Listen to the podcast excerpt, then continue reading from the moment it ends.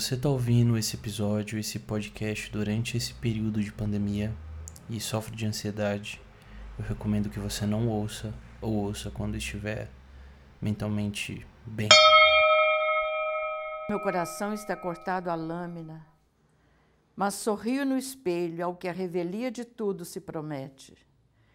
Porque eu sou desgraçado como um homem tangido para a forca. Mas me lembro de uma noite na roça, o luar nos legumes e um grilo, minha sombra na parede.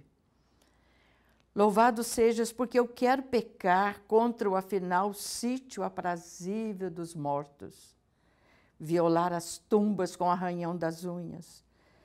Mas vejo tua cabeça pendida e escuto o galo cantar três vezes em meu socorro. Louvado sejas, porque a vida é horrível, porque mais tempo, mais é o tempo que eu passo recolhendo os despojos.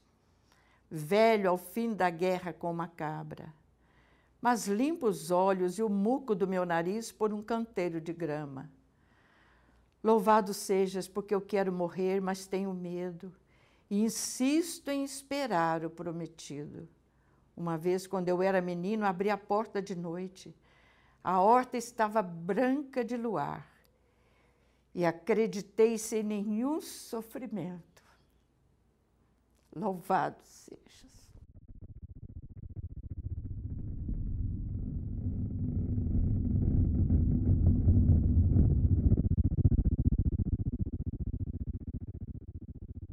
mais um dia. Hoje é dia 24 de março, terça-feira. É... Hoje, oficialmente, o lockdown horizontal começou aqui. Significa que todo o comércio está fechado e só os serviços essenciais estão abertos. Estão abertos. É, relativamente o dia começou corrido, porque eu tinha uma reunião com o cliente logo de manhã. E eu confesso que eu estava bem ansioso com essa reunião com o cliente, porque é, eu dependo deles, né, para receber. É, eu falo que o dinheiro não é tudo, mas a gente, infelizmente, foi educado a criar uma raiz com dinheiro, né? É absurdo. Ao mesmo tempo que eu fico falando na minha cabeça, não, o dinheiro não é tão importante quanto você acha que ele é. Eu fico pensando nas contas, fico pensando nos meus pais, fico pensando nos boletos que não para de chegar, mesmo em tempo de pandemia, porque assim, morar no Brasil é uma beleza, né? É, se tem uma coisa certa que acontece na sua vida é que, que você sabe que vai acontecer no Brasil enquanto você viver aqui, é que você vai ser roubado, porque só tem corrupto naquela Brasília de merda e que você vai pagar boleto.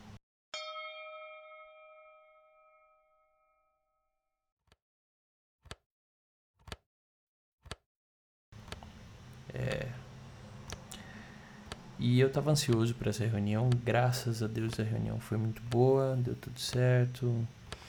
Os clientes estão felizes com a evolução do trabalho. Felizmente é um cliente que não sofre muito impacto com essa relação uh, do coronavírus aqui em São Paulo, enfim, no mundo. Então, trouxe algum alívio, mas eu tenho outros clientes que estão necessitando muito de mim. É, eu estou tendo que trabalhar 10 vezes mais para conseguir é, dar conta e, enfim, é, ajudá-los, né? Ajudar esses clientes a se blindarem totalmente é, desse momento para que eles consigam passar por essa tempestade. É legal também porque chegou é, um jogo, eu comprei um jogo, um board game, é, chama, se eu não me engano, Carcassonne, é, da editora Devir, Devir, né? E eu preciso ocupar a minha cabeça, né? Já que eu tô em casa, tô com minha esposa, a gente precisa se divertir, a gente precisa, né? Porque trabalhar home office tem aquela coisa, se deixar a gente trabalha o dia inteiro.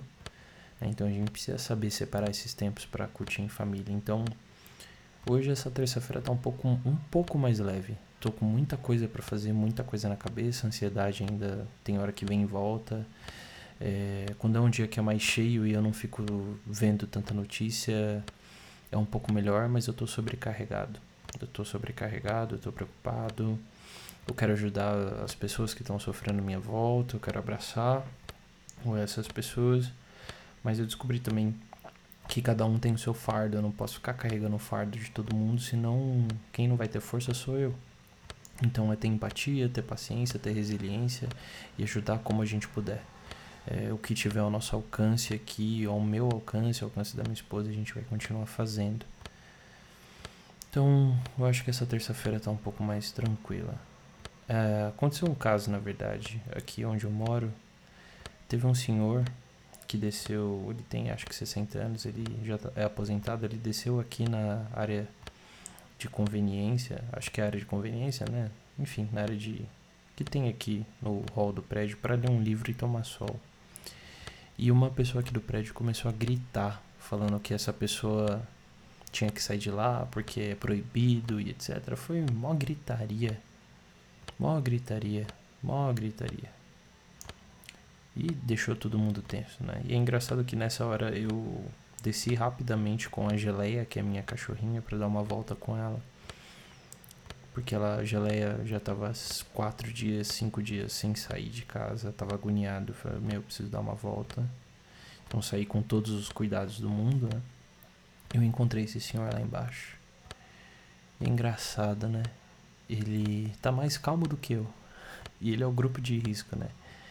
Ele, ele faz parte do grupo de risco. Ele chegou para mim e falou: Fê, ele me chamou de Fê, né?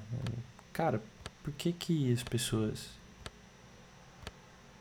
são tão agressivas? Por que elas são tão agressivas quando a gente mais precisa é de carinho, empatia, paciência? Eu tô agoniado também, isso ele falando. Mas eu vim tomar um sol, vim ler um livro para ocupar a cabeça. E o cara começou a gritar comigo, né? Que foi essa pessoa que começou a gritar do hall do apartamento aqui, que viu esse senhor lá embaixo lendo livro e começou a pedir para ele subir, que não era para ficar lá, enfim, uma histeria descabida. E eu fiquei pensando, cara, quando a gente mais precisa, a gente acaba sendo totalmente babaca, né? Quantas vezes você já não lidou ou já não respondeu mal uma pessoa que estava passando por um momento delicado e você teve zero empatia? Acho que foi como eu falei esses dias. Esse tempo de quarentena tá mostrando quem de fato o ser humano é. E aquela coisa, ou a gente aprende a amar o outro, aprende a lidar com o outro, ou vai todo mundo morrer. Essa é a verdade. Dia 24, uma terça-feira ok. Pessoas ainda sofrendo, morrendo. O ok chega até ser constrangedor, né? Ok para quem? Só se for para mim mesmo. Só se for para mim mesmo.